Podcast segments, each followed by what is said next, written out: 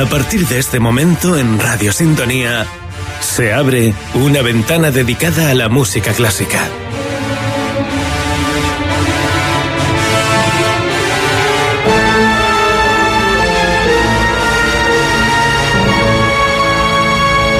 Intermezzo, presentado por Álvaro Moro Lorenzo.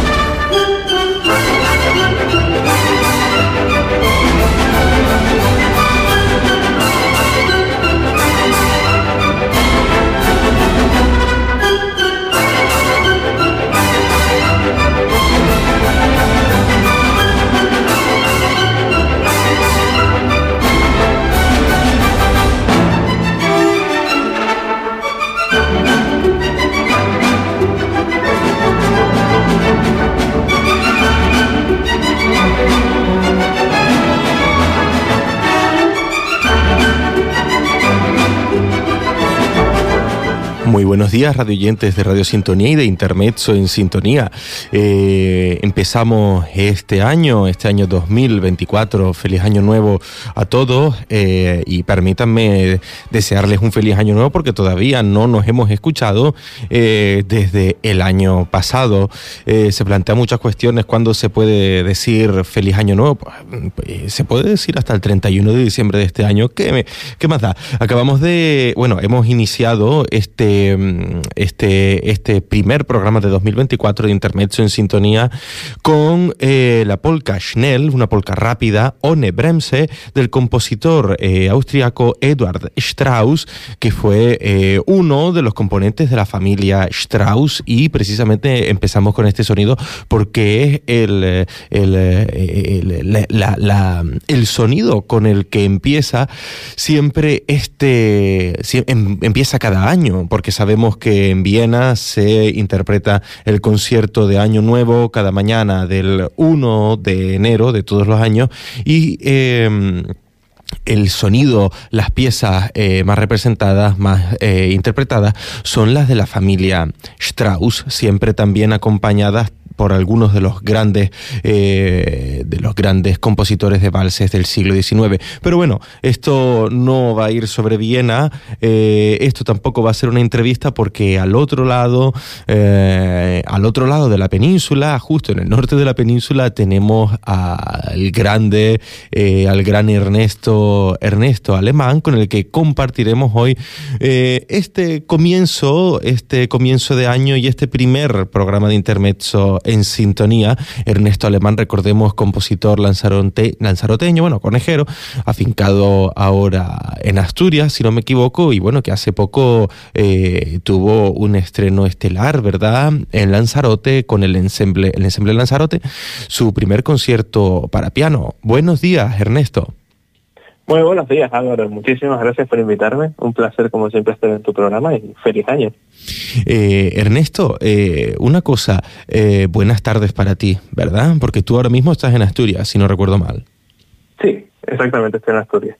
Antes de, antes de hacer esta conversación que ya he dicho, esto no es una entrevista, me gustaría eh, eh, preguntarte cómo fue ese estreno, qué tal lo viviste, este estreno en Lanzarote, ¿verdad? De tu primer concierto para piano y orquesta.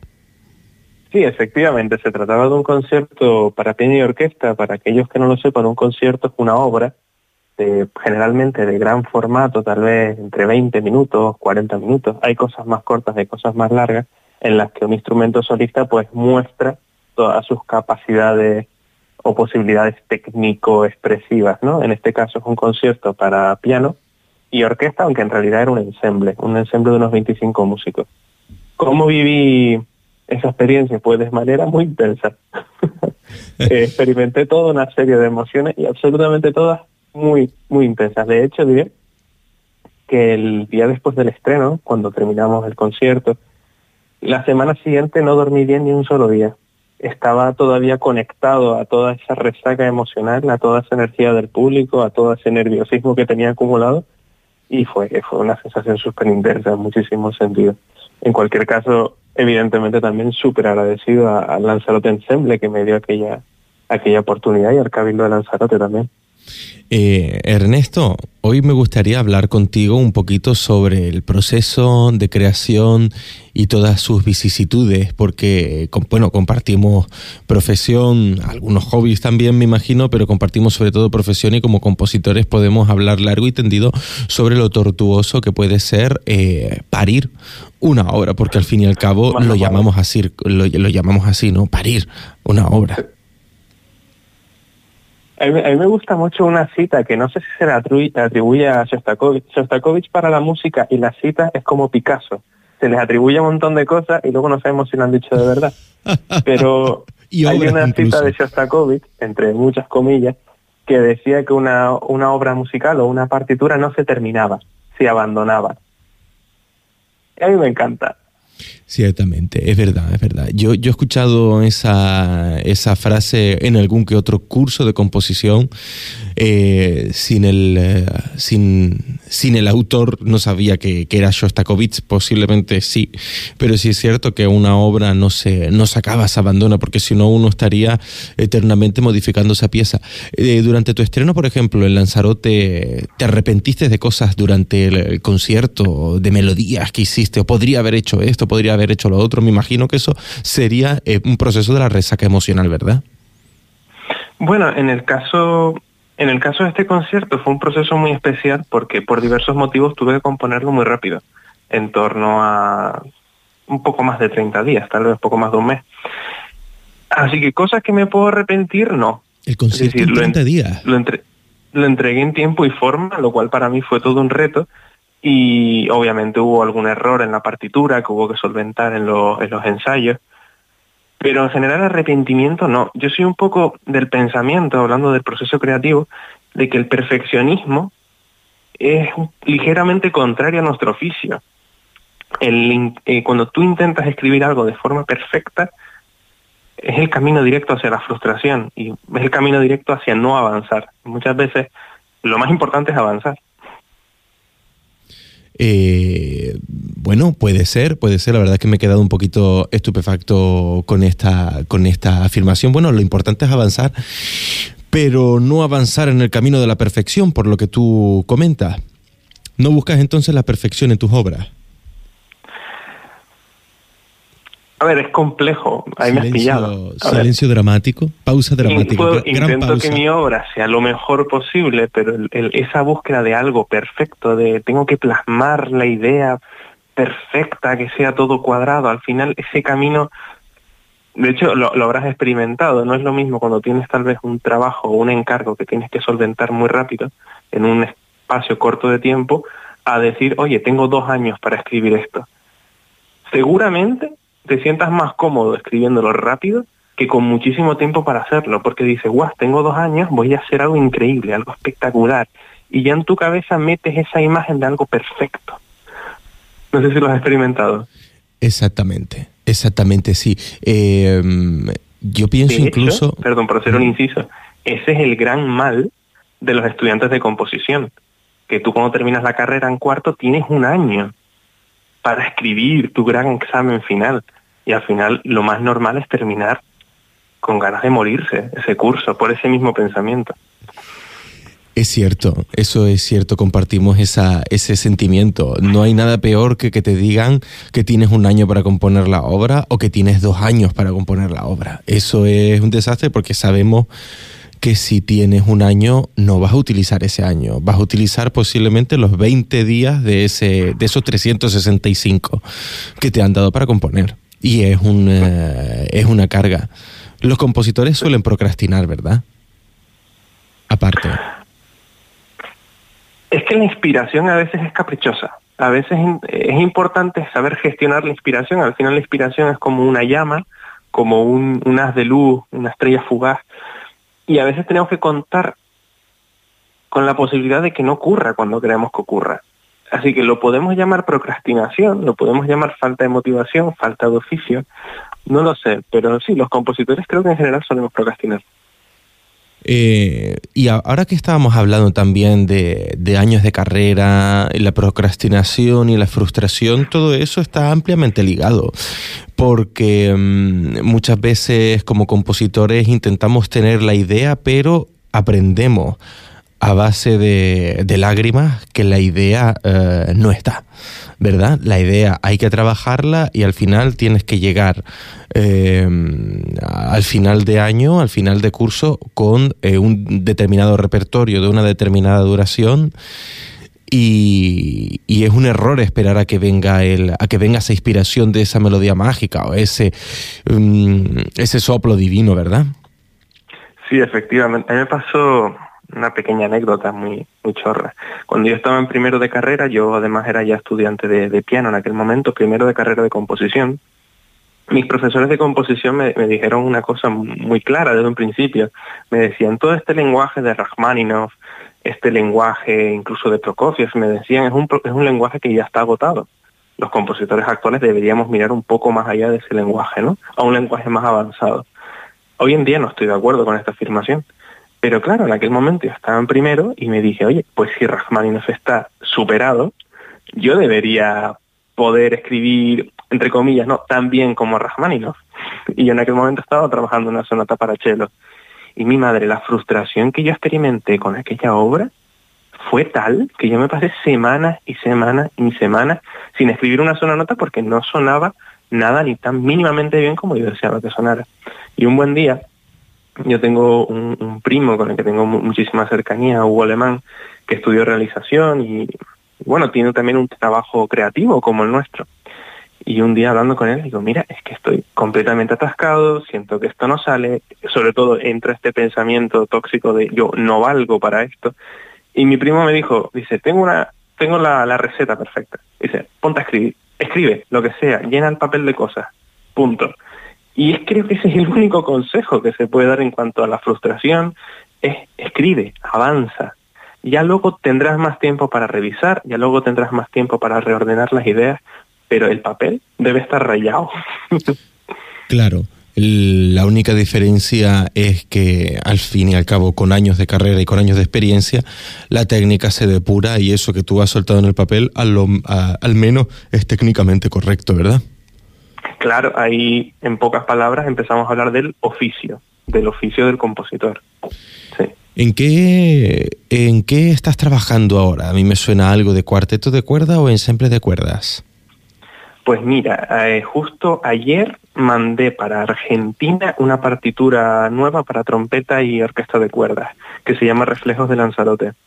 Es una partitura muy especial para mí porque se me encargó hace ya, hace ya unos cuantos meses y en el que se me pidió, ya el título viene un poco recogido, se reflejara eh, aspectos de la isla de Lanzarote, aspectos musicales. Así que es una obra muy especial para mí porque desde el primer momento planteé escribir música original, pero con pequeñas menciones o con la aparición de pequeños motivos de la música tradicional de Lanzarote. En este caso aparecen motivos de Sorondongo, de la Isla del Uno y de las seguidillas de Lanzarote también. Impresionante, Ernesto, cómo es posible que te haya llegado, cómo es posible que te haya llegado un, uh, un, encargo de, desde Argentina. El encargo no llegó de Argentina. Mira, eh, a mí me contactó en su momento una productora de Lanzarote que se llama Rofe y querían con este material organizar un, un espectáculo. Este espectáculo, por, diversas, por diversos motivos, se quedó en stand-by pero el que iba a ser el solista de este espectáculo, Ernesto Chulia, un gran trompetista valenciano, ha decidido tirar de esta obra y la ha llevado a, un concierto que va a tener en Tucumán con la orquesta estable de, la provincia de Tucumán en abril. Así que súper agradecido, además súper sorprendido, no, me lo esperaba, francamente. Vaya, ¿y entonces cuándo, ¿cuándo vamos a poder escuchar ese, eh, esa pieza? Pues el concierto será el 5 de abril en el Teatro de Tucumán y afortunadamente ya me lo confirmaron hace poquito, va a haber grabación, así que se podrá escuchar.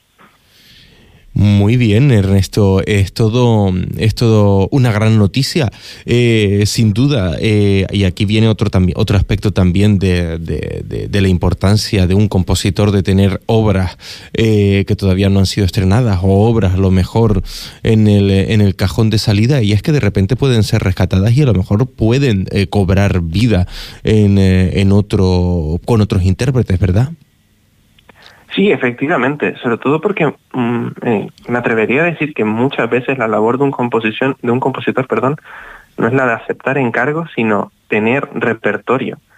Yo mm, supongo que también lo compartirás esta, esta experiencia de que muchos intérpretes contactan no para hacer un encargo, sino para decir, oye, ¿tienes algo para clarinete y marimba? Oye, ¿tienes algo para piano y, y saxofón? Pongamos, ¿no? Ese tipo de mensajes suelen ser los más comunes. Es el primer acercamiento de los intérpretes a los compositores. Entonces, un compositor, siguiendo este razonamiento, que tenga repertorio y que sepa relativamente arreglar rápido, pues oye, seguramente su música se toque bastante. Has hablado de clarinete y marimba. ¿A ti te gusta esa formación? Por decir algo aleatorio. la verdad. Es un poco, es complicado, la verdad, es un ensemble, vamos a decir, difícil, ¿no? Claro, pero Álvaro, también, también es eso, un, es, muy raro que un cuarteto de cuerdas esté eh, cachos, que no tenemos repertorio. Un cuarteto de cuerdas tiene todo el repertorio del mundo y repertorio maravilloso. En cambio, este tipo de formaciones más inusuales al menos en mi experiencia, son los que más suelen contactar a compositores. Claro, eh, eso es cierto, pero también ahí es un poquito la pescadilla que, se come la cola, mm, porque tú comentabas eh, al inicio de esta no entrevista que cuando en, eh, en primero de composición tenías que, te, te, enfrentabas, por así decir, al lenguaje de Rachmaninoff y que tú tenías que superar ese lenguaje, al fin y al cabo lo estamos haciendo constantemente porque si hay una formación que a todos los que a la mayor parte de los compositores nos gusta es el cuarteto de cuerda, siempre tenemos una obra al menos que sea de cuarteto de cuerda e intentamos que, la estrenen y que la toquen, aún sabiendo que estamos compitiendo posiblemente con eh, miles y miles y miles, tanto de obras como compositores, que son em, la caña y que nosotros tenemos que convencer a esos intérpretes de que tienen que estrenar lo nuestro, ¿verdad? Sí, e, efectivamente. Esto para cualquier compositor es un honor, por ejemplo, que te contacte un timplista, un timplista, perdón, un violinista que podría estar, tocando cualquier cosa y te piden una obra. Oye, eso es muy llamativo. Eh, evidentemente tenemos que competir con los compositores, por ejemplo con Brahms, con Beethoven, con Grieg, sobre todo hablando de cuartetos de cuerda. Pues tal vez sí, pero también nosotros, yo creo que los compositores vivos tenemos la gran ventaja de que estamos vivos, tenemos la ventaja del presente, tenemos la posibilidad que ellos no tienen que es la de expresar el tiempo en el que vivimos. Y yo creo que eso los intérpretes sí lo saben apreciar. También otra cosa con la que nosotros competimos es que, oye, que los intérpretes, un violinista medio del planeta Tierra, se ha formado en ese tipo de lenguajes, se ha formado en ese tipo de técnicas, se ha formado en ese tipo de fraseo. Si de repente tú como compositor haces cosas alejadas a ese lenguaje al que los intérpretes muchos están acostumbrados, pues los vas a descolocar. Y puede que el intérprete no lo disfrute tanto, quién sabe. Eh, Ernesto, otra cosa también, otra pregunta ahora saliendo del tema cuarteto de cuerda. Eh, y con respecto al proceso, al proceso creativo, eh, ¿sueles buscar mucho la idea? Eh, eso que, acabamos de llamar anteriormente procrastinación? ¿O ya desde un primer punto partes escribiendo, realizas esquemas? ¿Cómo es tu proceso de, de, sufrimiento, de composición de una obra? Porque al fin y al cabo es sufrir en cierto sentido. Sí, sí, sí. Ah, a ver, se podría decir Y además, este tema me, llama un montón la atención y por eso también eh, cuando leo yo una biografía de Brahms o de Beethoven, que son los autores que más me suelen llamar la atención, lo que suelo buscar. Oye, eh, Brahms, primera sinfonía, ¿cuánto, ¿cuál fue tu periodo de gestación? ¿Cuánto fue tu periodo de escritura? Y sobre todo en el caso de Brahms, ¿cuánto tiempo te dedicaste a revisarla y cuántas reediciones hiciste de esa partitura? Si tú analizas un poco eso, por ejemplo, en trabajos sinfónicos de Schumann, de Brahms, incluso de Beethoven, te puedes encontrar sorpresas muy gratas, como que, por ejemplo, después de un estreno se hicieron dos revisiones de una determinada partitura. Eso a mí, por ejemplo, me, tranquiliza, es decir, vale, somos todos humanos, estamos en un mismo tren, nos podemos equivocar y estamos todos aprendiendo. Así que, en este sentido, eh, y respondiendo más directamente a tu pregunta, para mí una obra tiene como dos procesos, ¿no? El proceso de gestación y el proceso de escritura o, en términos más cinematográficos, preproducción y producción. A mí me gusta en el periodo de gestación pues recoger esas ideas y recoger esas melodías. Hay mm, encargos o trabajos en los que no me puedo permitir esperarme un mes a que me llegue la melodía que a mí me encantaría tener o la estructura súper novedosa que me encantaría desarrollar. y directamente tienes que tirar de oficio. Oye, pues necesito una melodía, escribo una melodía, punto. ¿Que es la mejor del mundo? No, pero es lo que es. Y tiras de oficio. En ocasiones es un poquito así. Como además suelo trabajar yo, yo por algún, personalmente me, gusta muchísimo la estructura, me gusta mucho la forma. En ese sentido siempre he pensado que tengo una mente muy científica, ¿no? Y suelo hacer muchos esquemas suelo hacer muchos esquemas, suelo hacer muchas anotaciones, tengo una libreta exclusivamente para, para ese cometido y así me suelo organizar. Lo que yo apunto en esa libreta va a misa, por así decirlo, voy a ser completamente estricto con lo que yo apunté en un periodo de gestación. No, la gran mayoría suelo cambiar cosas y la mayoría de veces intento dejarme llevar con la música, obviamente, ¿no? Ernesto, es impresionante también, es muy interesante eh, cuando comentas que tienes una libreta para, para, para tus esquemas. La verdad es que te voy a copiar en ese sentido porque eh, uno después tiene un montón de esquemas sueltos y a lo mejor después puedes incluso utilizar esos esquemas para, para otras obras, ¿no? Muy interesante, muy interesante. No, la verdad es que me llevo de aquí, al menos he aprendido una cosa. Pues eh, te, te, va a hacer gracia, porque yo vivo yo hago vida adulta gracias a que uso como cinco libretas distintas. cinco libretas distintas y que apuntas en cinco libretas. Yo que soy un poco, soy un poco desastre, considero que también soy una persona un poco despistada. yo, siempre digo de, de, de, coña que yo uso un reloj para enterarme cuán tarde llego a los sitios. y, y yo tengo una agenda, tengo mi libreta de cosas de composición, tengo una libreta en la que tomo notas, esquemas, pero varios de cosas más aleatorias, de un, incluso de vídeos de YouTube, si quiero sacar notas, uso esa libreta. Y tengo una libreta pequeñita, de tal vez 5 centímetros por 5 centímetros, que, que, en la que apunto cosas que tengo que hacer hoy, que me urge eh, hacer ya y que no debo olvidarme. Son como notas rápidas, ¿no? Lo que la gente usa POSIT, yo uso una pequeña libreta. Y gracias a ese sistema me puedo gestionar con responsabilidad, porque de verdad que mi memoria a veces no es lo mejor. Pero la libreta chiquitita, ¿la revisas al día? ¿O apuntas lo que tienes que hacer y nunca vuelves a mirar la, página? La libreta chiquitita la tengo justo enfrente ahora mismo. Eh, y siempre está abierta sobre mi mesa. ¿Podemos saber qué es lo que pone? Ahora mismo pone, y te va a hacer gracia, 5 de abril, Teatro de Tucumán, Orquesta Estable de la provincia de Tucumán, para no olvidarme, para mencionarlo durante esta conversación. Muy bien, muy bien, muy bien. Eh, sabemos que, que, los compositores tienen, tienen manía.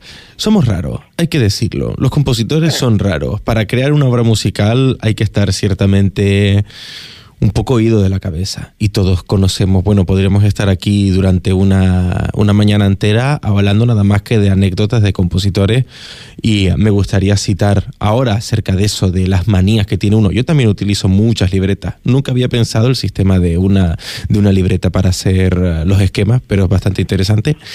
Utilizo muchas libretas, eh, pero hablando de manías, tenemos al rey quizá eh, al maestro Manuel de Falla que era un que era mm, un, un maniático de, de, de, de pues hipocondríaco, estaba intentando encontrar la palabra. Era un hipocondríaco y que incluso tapaba eh, creo que eh, los huecos que dejaba la ventana y debajo de las puertas porque creía que se podía poner malo y sufría de ciertas afecciones y, bueno, y no vamos a hablar ya de Mozart y sobre sus composiciones escatológicas y, y, el gran sentido del humor de Haydn y dónde empezó Brahms a trabajar como compositor, ¿verdad? Hay cierto, los compositores somos raros, ¿verdad, Ernesto?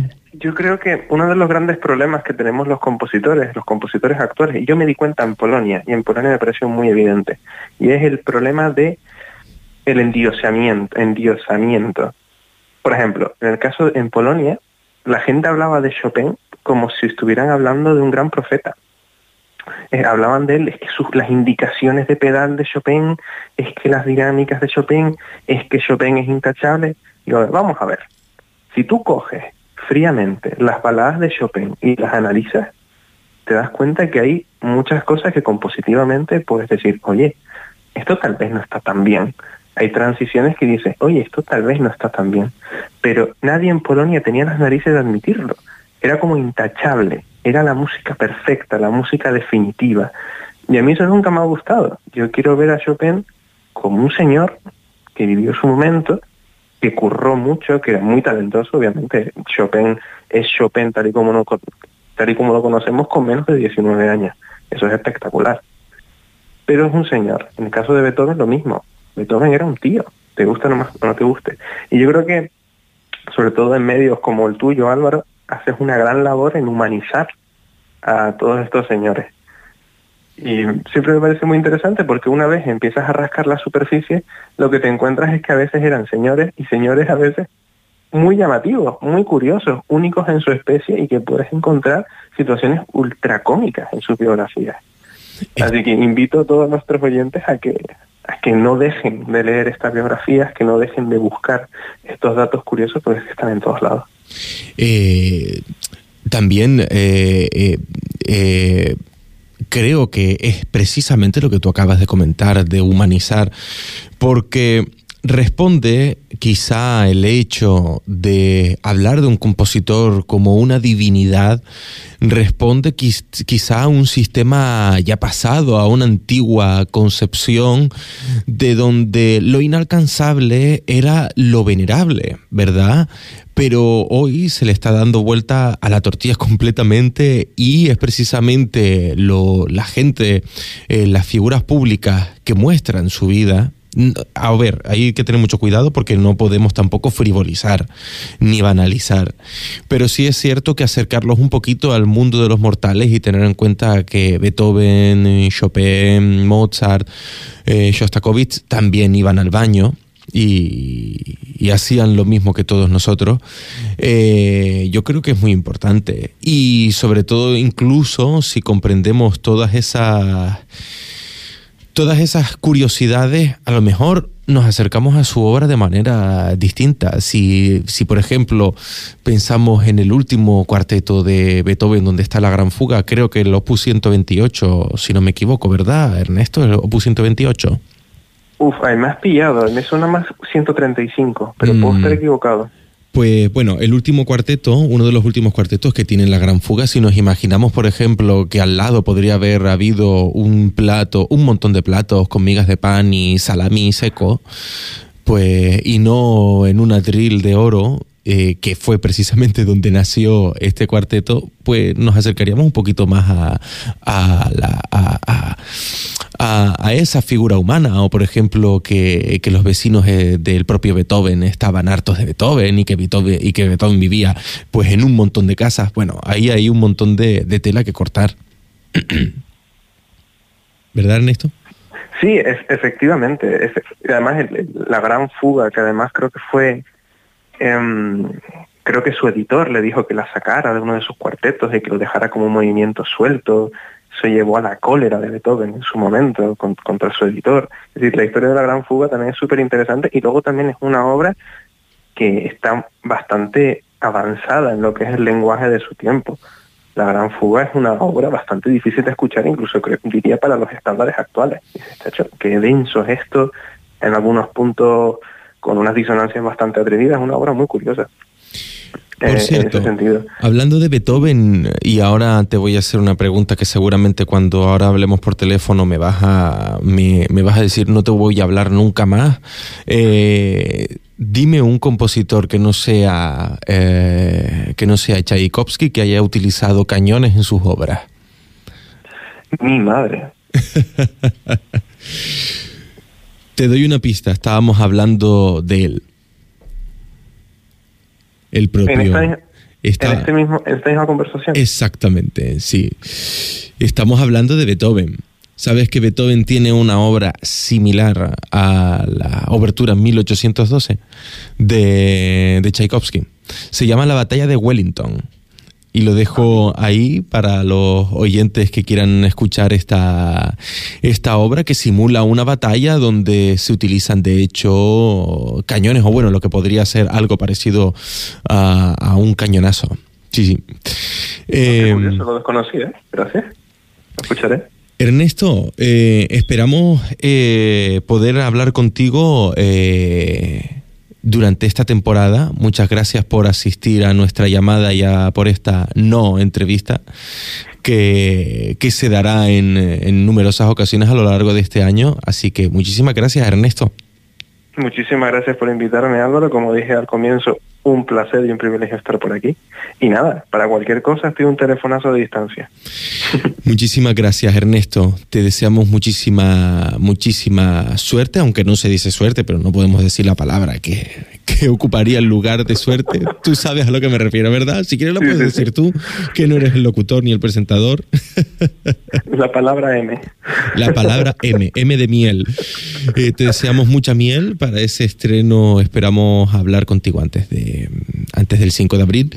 Y queridos radioyentes de Radio Sintonía, de Intermezzo en Sintonía, llegamos hoy al final de, de, este, de este extraño programa con el que iniciamos el año y que será pues una, una idea de acercarle eh, la música y las anécdotas que hay justo detrás de todas estas, de, de los grandes compositores, de las grandes obras del proceso compositivo y una conversación un poco más distendida con los que conforman este, este gran mundo, el gran mundo de la música clásica y también de los compositores e intérpretes vivos. Eh, nos despedimos con el fragmento que escuchamos al principio, con la polka Schnell, eh, Ohne Bremse, del compositor austriaco Edward Strauss, que se interpretó en el concierto de Año Nuevo 2024. Eh, en este caso es una interpretación de la Orquesta eh, Filarmónica de Viena, dirigida por Zubin Meta, en el concierto de Año Nuevo de 2007. Eh, sin más, eh, ya sea Strauss o sea una obra de estreno del compositor conejero Ernesto Alemán, ya sea una obra para clarinete y marimba, que no lo aconsejaría, o una obra para cuarteto para cuerda, ya saben lo que voy a decir, ¿verdad? Disfruten siempre de la música. Tengan una buena semana.